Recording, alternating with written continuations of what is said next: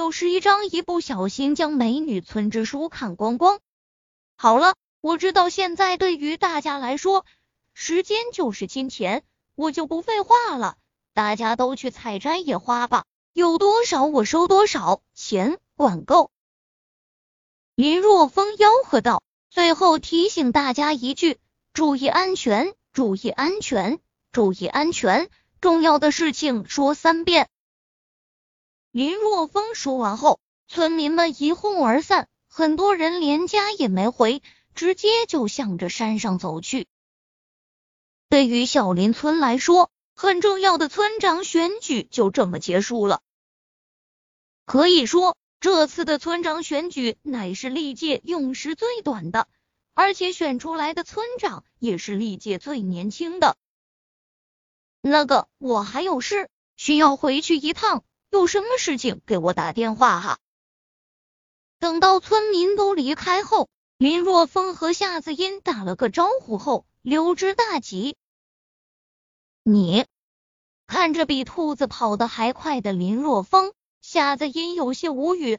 看样子以后村长的工作十有八九也要落在他的头上。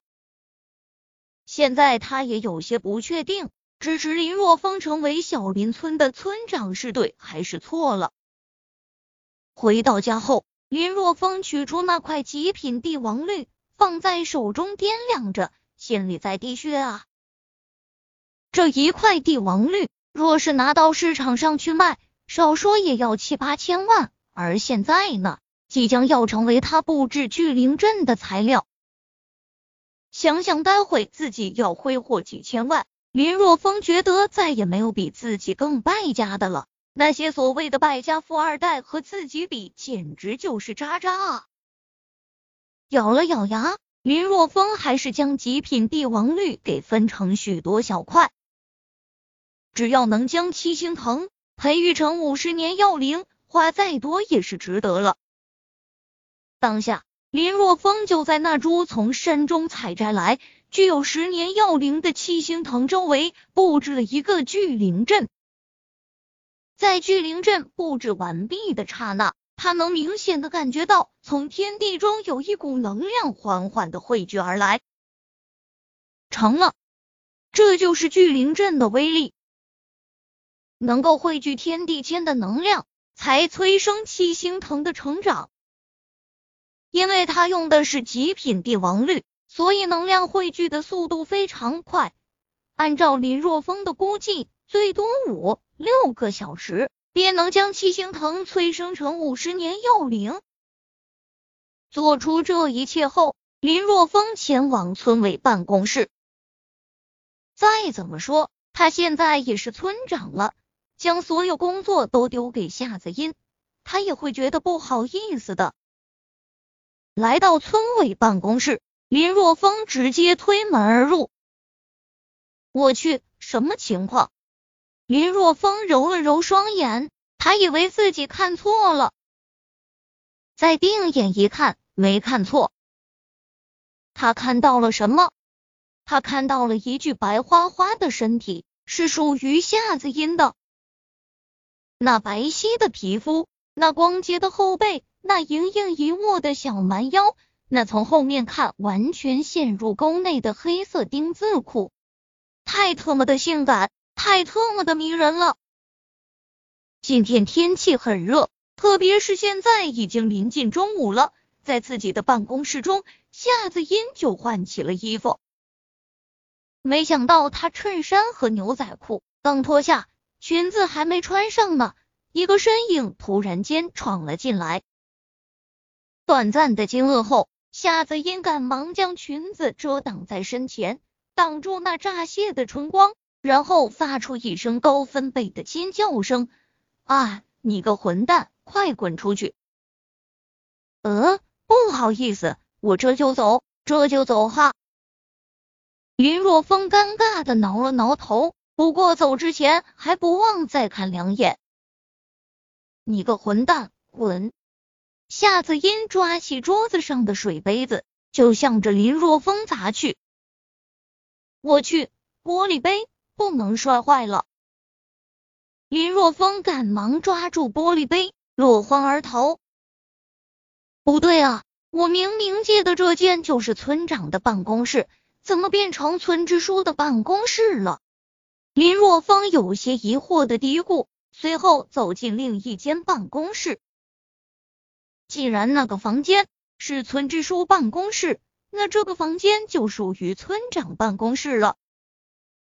村长办公室里很简陋，一张办公桌，一张办公椅，在办公桌一旁的墙边竖着一排老旧的书架，而在另一边贴墙的地方则放置了两个板凳，一个木桌子。除此之外，整个办公室中再无他物。林若风走到书架旁，看了一眼书架上的书，都是一些老古董、歌颂党、歌颂社会主义的书籍。估计杨大富也没有看过。就在这时，一脸怒容的夏子音冲了进来。此时他已经换上了一条黑白条纹束腰的裙子，将他那窈窕的身段衬托的淋漓尽致。裙子下摆刚过膝盖，露出一截修长而又白皙的小腿，脚上那水晶高跟鞋更是将她本就修长的身体衬托的亭亭玉立。可以说，这就是一个极品尤物。不过，唯一美中不足的是，此时夏子音脸上的怒容却是破坏了这份美感。林若风冲进林若风的办公室中，夏子音拳头紧握，咬了咬牙，在呢。林若风抬着头，认真的说道：“村支书有什么吩咐？”小的一定为你完成。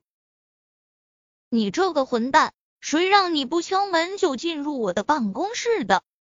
夏子音咬牙，这个混蛋早不来，迟不来，结果就在他换衣服的时候来了，而且还不敲门就冒冒失失的冲进了他的办公室中。呃，这个林若风挠了挠头，说道：“不好意思哈。”在我印象中，那个地方是村长办公室，而且门上也没牌子，所以我直接就进去了。闻言，夏泽音满腔怒火，但再也无法发作。这的确是他工作上的疏忽。